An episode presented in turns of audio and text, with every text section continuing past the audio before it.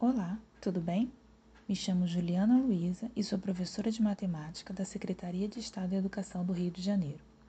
Iniciamos agora o terceiro podcast do módulo 4, primeiro bimestre dos anos finais do ensino fundamental, das unidades escolares da DIESP. Nesta aula, vamos dialogar sobre a construção do gráfico de uma equação do primeiro grau com duas variáveis no plano cartesiano de R a R. Antes de continuar com o conteúdo desta aula, quero dar os devidos créditos a René Descartes, que viveu de 1596 a 1650. Foi um filósofo e matemático francês criador do pensamento cartesiano, sistema filosófico que deu origem à filosofia moderna. Ele é autor da obra O Discurso sobre o Método, um tratado filosófico e matemático publicado na França em 1637. Uma das mais famosas frases do seu discurso é: Penso, logo existo.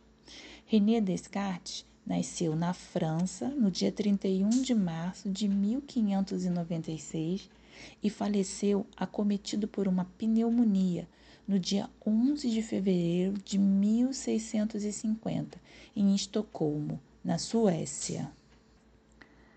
Como já vimos, a origem do plano é como um marco zero para os valores numéricos.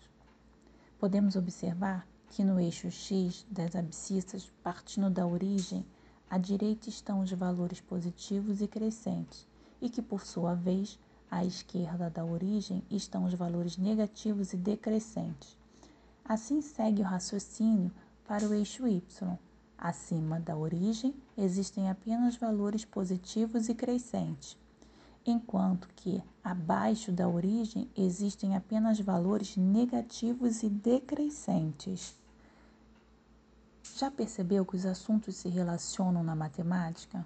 Pois bem, a partir daqui iremos aprender como uma equação do primeiro grau pode ser representada no plano cartesiano.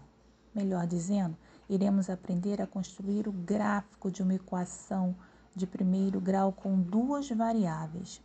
Mas antes, vamos relembrar um pouco sobre o que é uma equação do primeiro grau com duas variáveis. As equações do primeiro grau com duas incógnitas apresentam forma geral específica, pois estão na dependência de duas variáveis, x e y. Observe a forma geral desse tipo de equação. A x mais b y igual a zero, onde a e b são coeficientes numéricos diferentes de zero e as variáveis irão formar o par ordenado x, y. Dispondo de dois pares ordenados de uma equação, podemos representá-los graficamente em um plano cartesiano, determinando o conjunto das soluções dessa equação através da reta que os une. Essa reta é chamada de reta suporte. Então, pessoal, nessa aula vimos a construção do gráfico de uma equação do primeiro grau com duas variáveis no plano cartesiano de R em R.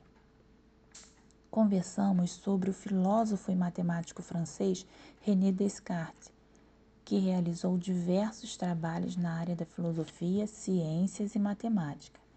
Ele relacionou álgebra com a geometria fato que fez surgir a geometria analítica e o sistema de coordenadas, conhecido hoje como plano cartesiano, esse que estamos estudando. E por fim, vimos o que é uma reta suporte do gráfico de uma equação. Espero que tenham aproveitado. Fiquem bem. Até a próxima aula. Um grande abraço.